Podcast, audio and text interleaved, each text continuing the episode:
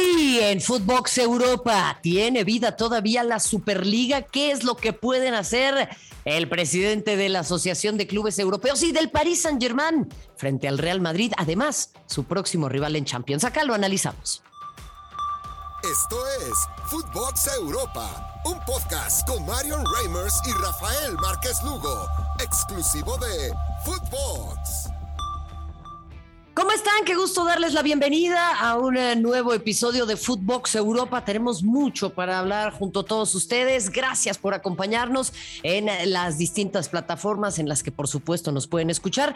Y ya lo saben, ya lo sabes, estamos aquí de lunes a viernes, eh, siempre, siempre al pie del cañón y por supuesto con lo más relevante en torno a esto que tanto nos apasiona, que es el fútbol europeo. Tengo el privilegio, el placer, el regocijo, el gusto, eh, el beneplácito. Usted utilice el término que guste de saludar a Fernando Ceballos, quien el día de hoy me acompaña. Fer, te mando un fuerte abrazo. ¿Cómo estás? Fuerte abrazo, Mario. El, gusto es mío y, ya aquí contento para platicar de, de lo que está pasando ¿no? en el fútbol de Europa y de esta de esta Champions, ¿no? Que quiere no, no, dejar vivir a la Superliga Europea. Bueno, es que hay un eh, fuerte trasfondo político, eh, simbró mucho esta idea de la Superliga en eh, medio de la pandemia. Seguimos en medio de la pandemia, lo que pasa es que pretendemos que ya no pasa nada, pero en aquel momento fue un, tema bravísimo. Y sabes qué, Fer, yo creo que tiene que ver con que el modelo económico del fútbol, como lo conocemos hoy en día, es absolutamente insostenible. ¿eh? Sí, totalmente. O sea, creo que la la idea que,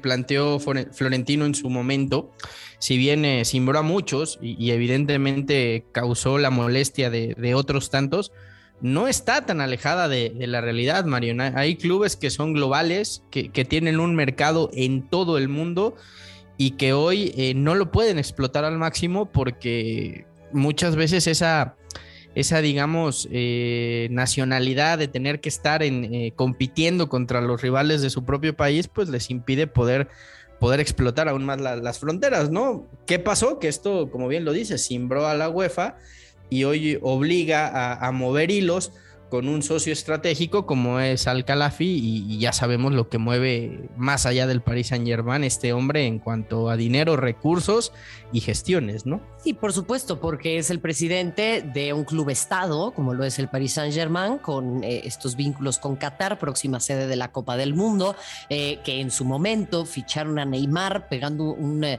manazo sobre la mesa de soft power, ¿no? Dado el boicot de los vecinos de Qatar a este, a este país y bueno, él ahora es el presidente de la Asociación de Clubes Europeos, SA o ECA por sus siglas en inglés. Antes estaba ahí Andrea Agnelli, recuerde usted también, eh, el mandamás de la Juve y todo esto pues ha generado un eh, movimiento político muy importante. Él dice que hay que reforzar el proyecto de la Champions, eh, afirma que habrá un 40% más de ingresos a partir del 2024. Yo no sé cuánta lana más quieren ganar, mi querido, mi querido Fer, pero lo que sí te quiero decir, y este es uno de mis comentarios poco, populares, ya sabes que, a la gente le encantan, pero pues tienen que empezar también a abogar por la Youth League y por el fútbol femenil y empezar a acostumbrar a la gente a ver otras competencias, pero se quieren comer el pastel solos. Sí, sí, lo que pasa es que la, la Champions es la que sostiene, ¿no? Todos, todo lo que hay debajo y como bien lo mencionas, evidentemente tendrían que empezar a ver otros, otros horizontes. El tema, Mario, es que yo no pues sé... Es que ese es el problema, ¿no, Fer? Exactamente. Eh, en, teoría lo sostiene, pero porque tiene los mejores horarios, porque tiene el mejor marketing, o sea, no, no, no es nada más porque la Champions en sí sola logra todo esto, sino porque se destinan recursos para que pueda generar también. Pero tú crees que, con esta inyección de dinero que le está trayendo al, al Calafi a la, Champions, va a hacer que, Florentino y que Laporta desistan y que, y que Agnelli también, porque está ahí metido el presidente de la Juventus, desistan en, esta idea de la Superliga después del acuerdo multimillonario que tienen ahí en pausa con, con los bancos en Estados Unidos no sé, Mario, no sé, creo que, creo que esta guerra no se ha acabado. Muchos creen que, ya la Superliga se murió y que, y que estos tres clubes se van a resignar. Yo lo veo por el otro lado, es que sin Real Madrid, Barcelona y Juventus no es lo mismo la Champions, ¿eh? Mira, eh, eh, independientemente de que no sea lo mismo la Champions, el asunto es que ya se habían subido los clubes ingleses y se echaron para atrás. Los alemanes y el Paris Saint Germain fueron los que dijeron que no. El, el asunto con, con, este tema, para mí también pasa por con que se amagó, y era por ello que yo abría eh, eh, este espacio con ese tema, se amagó con que tenía que existir un cambio en el modelo económico. Y eso es en donde insisto que me parece favorable que se presenten nuevas ideas en un deporte que es tan arcaico, que no encuentra cómo salir de su propia sombra, pero eh, indudablemente el haberlo hecho como lo hicieron fue una pésima ejecución y ha significado pues una dinamita política que va a ser muy difícil ahora lograr que concilien sus intereses. Estoy totalmente de acuerdo contigo, pero también vámonos al otro punto que me parece es, es de empezar a, poner foco y prender las alarmas. Les, le estás entregando el, fútbol de élite a los jeques, ¿eh? En todos los sentidos. Bueno, ahí, ahí, está, ahí está el Newcastle, ¿eh?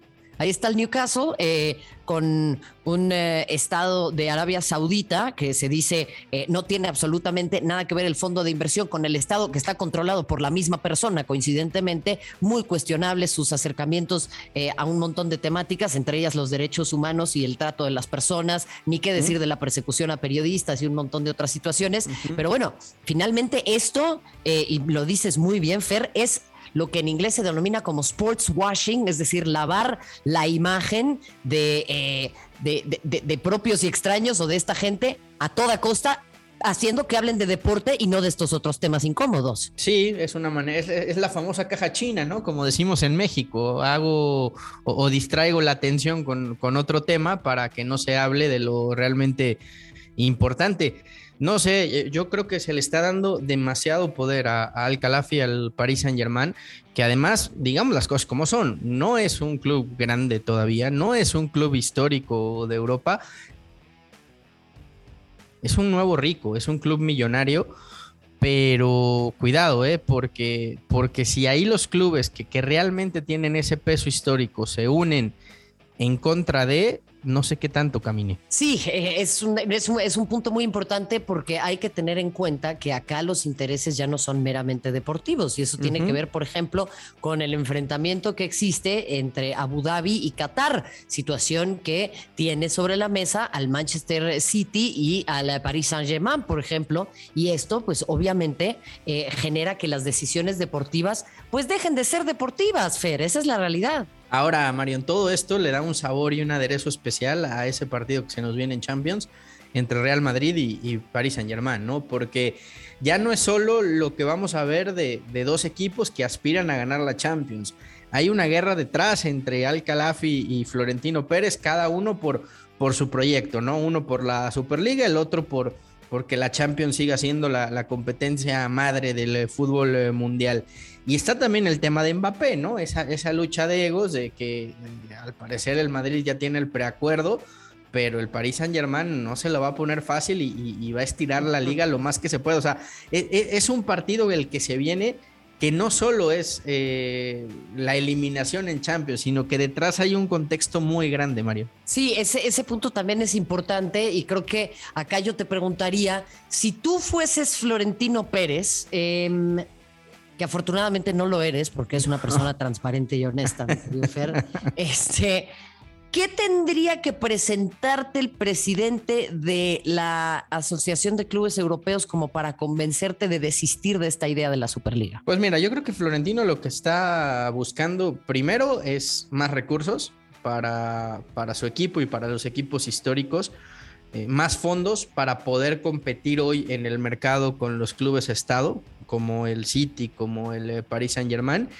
Y también creo que lo quiso hacer como, como dando un golpe de autoridad en la mesa y que le quedara claro a todo el mundo que, que sin ellos, o sea, sin el Madrid, sin el Barcelona, sin la Juventus, pues, pues la Champions no, no es la misma, porque puedes tener a los demás equipos pero siguen siendo Madrid y Barcelona dos de los que más venden y más, y más consumen, ¿no? A, nivel mundial. Entonces, creo que fue un todo, un, todo lo que buscó Florentino, ¿eh?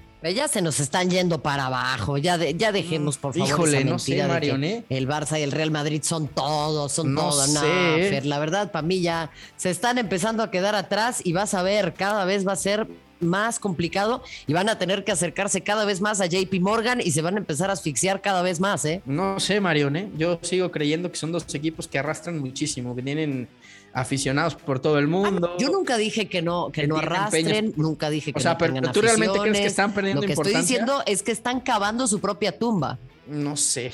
No sé, yo sigo creyendo que, que, nos que siguen marcando la pauta en el fútbol internacional. ¿eh? Y yo, por ejemplo... Es que no estoy diciendo nada de eso, Fer. Lo que te estoy diciendo es que a futuro, para como está creciendo la Premier, por ejemplo, y como están empezando a aparecer equipos de jeques, se les va a complicar cada vez más la cosa. Y si no encuentran otros modelos y otras salidas, por ejemplo, el Barça, que traicionó su propia identidad, tarde que temprano eh, eh, eh, van a tener que encontrar una manera de reestructurarse, cosa que no están haciendo ahora. O sea, siguen viviendo en un mundo de caramelo que no existe más. Pero de ahí la, la, necesidad de estos de crear la famosa Superliga, porque es una manera de adquirir recursos que les permiten competir con los otros. Ahora, también vamos a poner las cartas sobre la mesa. ¿Realmente existe el fair play financiero para el Paris Saint Germain? Para el Manchester City porque, porque eh, eh, la UEFA lo llevó al extremo, fueron al TAS y, el City salió, salió sin, sin, ningún problema.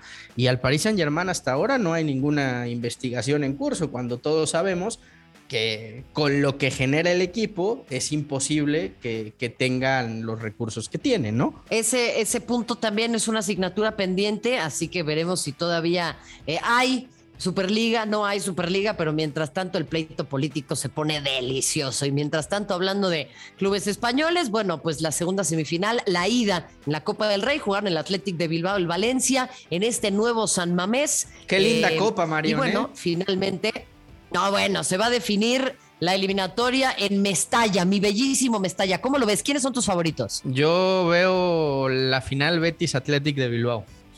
Ándale, o sea, ya, ya, ya, das por muerto mi Valencia. Está bien, está bien. No te gustó lo que te dije anteriormente, no seas malo con los, los naranjeros, no tienen la culpa, oye. No, no, no, no, pero, pero el Athletic es muy, muy, muy, muy, muy copero. Creo que es el equipo más copero de los cuatro que hay. Y el Betis a mí me está gustando mucho, ¿eh? Cómo está jugando, está haciendo un trabajo extraordinario en la liga. Pellegrini los tiene en puestos champions y, creo que tienen argumentos para llegar a la final. ¿Sabes cuál es mi, duda, Marión? ¿Cómo demonios le va a hacer Tebas y, bueno, más bien en este caso Rubiales, que es el que lleva la copa, para meter al Barcelona y al Atlético de Madrid en la próxima Supercopa que tiene que llevar allá a Arabia, ¿eh?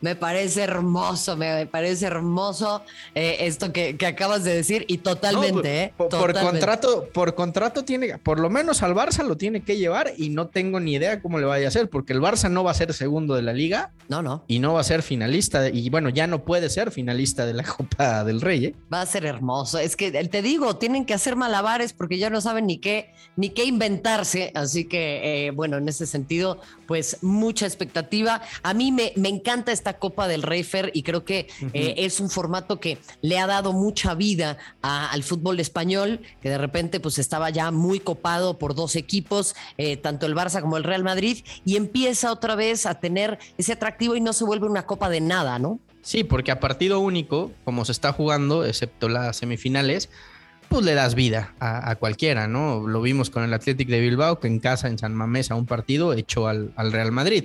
Difícilmente lo hubiera echado a doble partido, ¿no? Eh, eh, comulgo contigo. Y para cerrar, bueno, vámonos con las notitas del día.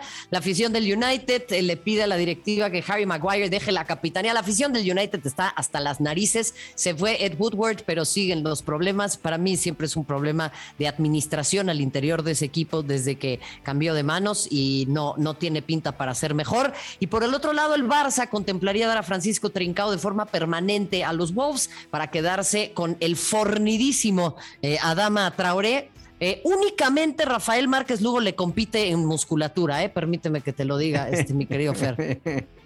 Sí, más o menos andan igual en bíceps. exacto, exacto. Pues mi querido Fernando Ceballos, te mando un muy fuerte abrazo y gracias por haber estado con nosotros acá en Footbox Europa. El gusto es mío, Marion. Otro fuerte abrazo de regreso. Y usted ya lo sabe, escúchenos de lunes a viernes en cualquier plataforma, a cualquier hora. Acá tenemos la información más reciente en torno al fútbol de Europa y el análisis más puntual con unos compañeros de lujo. Mi nombre es Marion Reimers, les agradezco como siempre que nos hayan acompañado. Hasta la próxima. Esto fue Footbox Europa con Marion Reimers y Rafael Márquez Lugo, un podcast exclusivo de Footbox.